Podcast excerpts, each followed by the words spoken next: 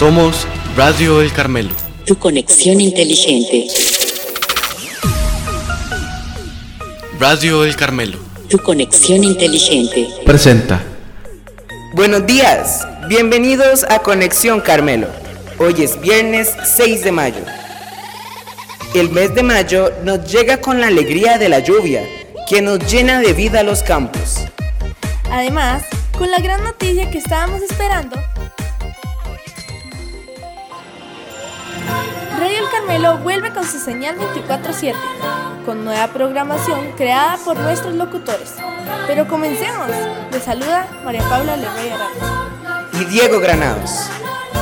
Bienvenidos a Conexión Carmelo, el programa noticioso de Radio El Carmelo. Día de San José Obrero.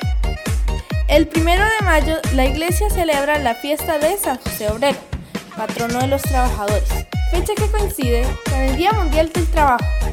Esta celebración litúrgica fue instituida en 1955 por el siervo de Dios, Papa Pío XII, ante un grupo de obreros reunidos en la Plaza de San Pedro en el Vaticano. El primero de mayo de 1955 fue domingo y una multitud de obreros llenó la Plaza de San Pedro. Estaban los miembros de la Asociación Cristiana de Trabajadores Italianos y el Papa Pío XII, quien pronunció un enérgico discurso y les recordó su identidad para que se comprometieran con la paz social. Y al final, un regalo que sorprendió y entusiasmó. Para que este significado esté siempre presente, nos complace anunciaros nuestra determinación de instituir la fiesta litúrgica de San José Obrero, asignándole precisamente el día primero de mayo, ya que el humilde artesano de Nazaret no solo personifica ante Dios y la Santa Iglesia la dignidad del trabajador esforzado, sino que también al custodio de vosotros y de vuestras familias. Día del Trabajador. En 1886, el primero de mayo, en Estados Unidos, la lucha obrera paralizó 5.000 fábricas y 350.000 obreros se lanzaron a las calles como expresión de su oposición a la concentración de la riqueza en pocas manos y cansados del trato deshumanizado en los trabajos. La jornada se extendía hasta 14 horas al día. En Chicago, la represión policial fue violenta. Los dueños de fábricas y otros patronos utilizaron a su favor los medios de comunicación y a los rompehuelgas. El movimiento cobró la vida de seis obreros, a quienes se les llama los mártires de Chicago. Estos hechos motivaron la decisión del Congreso Internacional de Trabajadores, realizado en París en 1889, de declarar este día como Día del Trabajador. Que cada primero de mayo los trabajadores realicen un paro para abogar por el cumplimiento de las jornadas de 8 horas y por luchas que consideren necesarias. En Costa Rica, esta celebración se inició con un desfile organizado por el grupo llamado Germinal, del que formaron parte Omar Dengo, María Isabel Carvajal y Joaquín García Monge, entre otros. Después de 1948, todos los primeros de mayo se realiza una marcha con la participación de grupos sindicales y organizaciones de trabajadores. Día de la rendición de William Walker. La tronante voz del cañón nos anunció la aurora del primero de mayo, la rendición de Rivas, la restauración de Centroamérica, los sagrados nombres de los generales que asistieron en el sitio de Rivas, gloria de esta nación. Serán eternos en su historia, así como el recuerdo de los humildes campesinos, héroes que ofrendaron sus vidas por la libertad que hoy gozamos. Primero de mayo, Día Mundial de la Risa. El Día Mundial de la Risa tiene un lugar cada primer domingo de mayo desde 1998 por iniciativa del Dr. Madan Kataria, creador del Laughter Yoga, que ya muchos practican en todo el mundo. Esta fecha tiene como principal objetivo que se extienda la importancia de reír un poco cada día, ya que a grandes rasgos genera muchos beneficios tanto psíquicos como físicos. Técnicas como la risoterapia son utilizadas en muchas situaciones difíciles para mejorar el ánimo y la forma de pensar de las personas. Si hablamos de datos que prueben los beneficios de un rato de carcajadas sinceras, encontramos que al reír se activan aproximadamente 400 músculos del cuerpo. Se liberan neurotransmisores y hormonas como la serotonina, la oxitocina, endorfinas y dopamina, las cuales juegan un papel fundamental en nuestro estado de ánimo, que reduce la probabilidad de sufrir problemas cardiovasculares. Cada año, el 3 de mayo, se celebran los principios fundamentales de la libertad de prensa. Esta fecha brinda la oportunidad de evaluar esta libertad a nivel mundial, de defender los medios de comunicación de los ataques su independencia, así como se rinde homenaje a los periodistas que han perdido sus vidas en el desempeño de su profesión.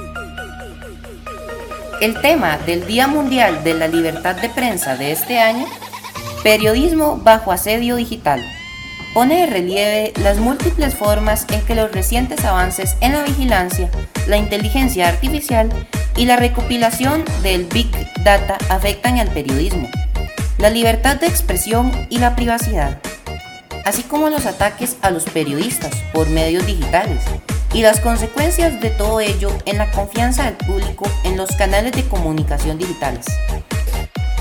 Día Internacional del Taxista.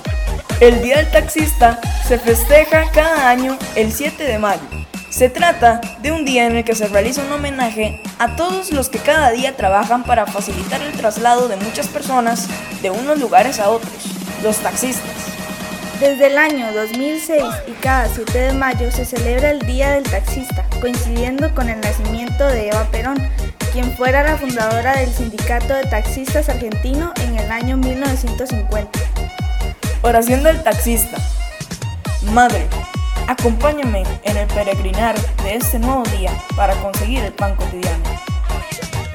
Guíame en la lucha diaria y acercarte con tu Hijo Jesús a mis pasajeros. Te doy gracias y te pido protección para todos nosotros y nuestras familias que nos esperan en casa. Amén. Color del taxi. Los vehículos utilizados como taxis, así como los colores y las matrículas de los mismos, son diferentes en los diversos países del mundo, siendo los más característicos. Color amarillo con azul, Guadalajara, México. Color amarillo, Nueva York, Panamá, Atenas, Estambul, así como en Colombia. Color amarillo y negro, Buenos Aires, Barcelona, Montevideo, Santiago de Chile y Bombay. Color rojo en Costa Rica.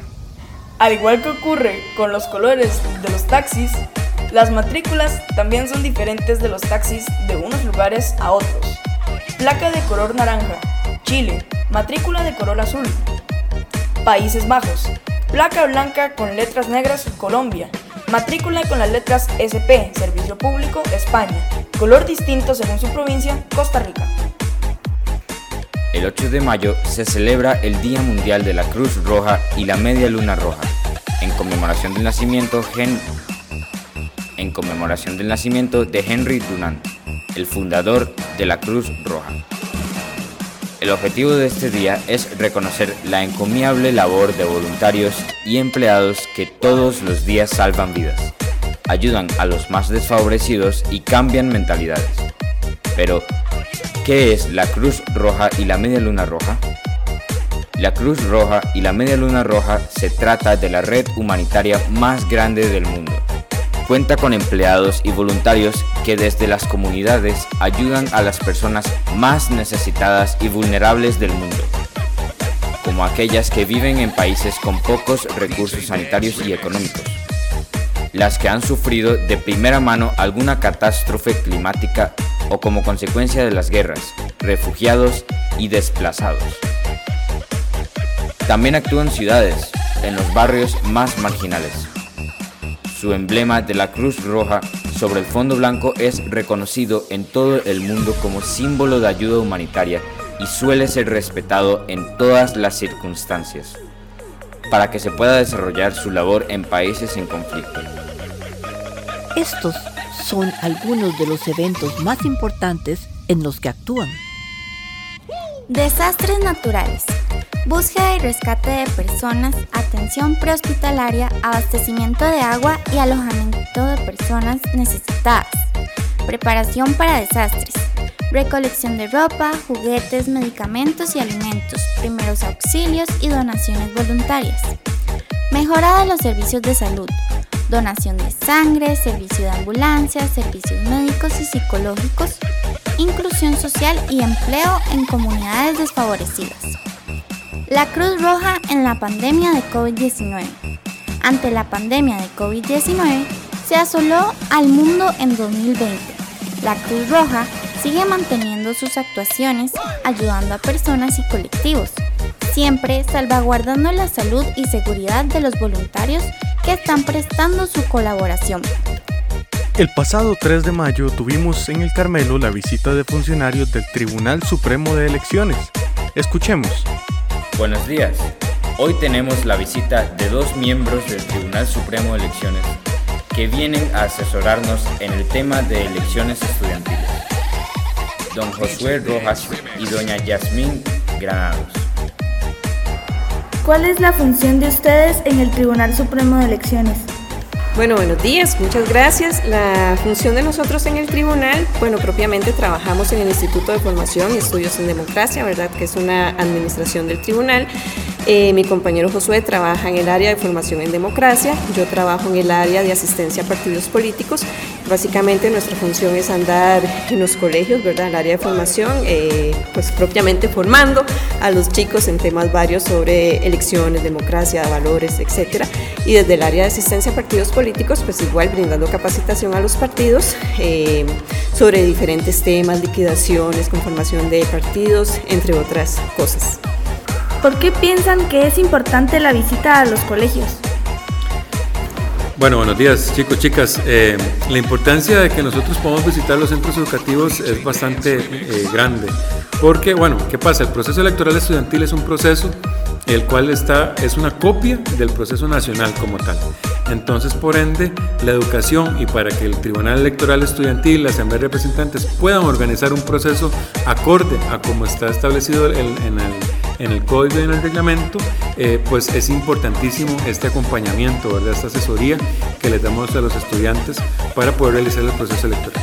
Y algo muy importante, bueno, ahorita estamos haciendo esta visita a nivel de proceso electoral estudiantil, sin embargo también los visitamos eh, eh, para poder desarrollar otro tipo de temas como ciudadanía este, responsable, como participación ciudadana, las funciones del tribunal, entre otras más, ¿verdad? Entonces, eh, este es uno, digamos, de esos procesos en que normalmente en estas épocas, abril, este, mayo, en donde es el calendario escolar con respecto a las elecciones, pues brindamos esa asesoría. Muchas gracias por su tiempo. Para Conexión Carmelo, Julián Hidalgo. Y Valentina Celedón. Cerramos este programa de hoy con la siguiente frase. El mejor remedio contra todos los males es el trabajo. Charles Baudelaire. Y hoy están de cumpleaños Jesús Román, de un décimo año, Isaac Mora y Marisa Pareja, de tercer grado. Y mañana, Rubén Porras, de octavo. Muchas felicidades para todos.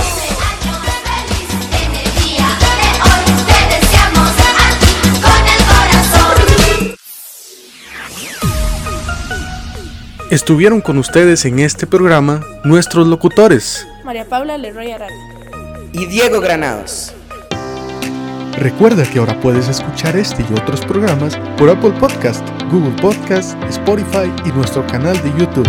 Búscanos como Radio El Carmelo.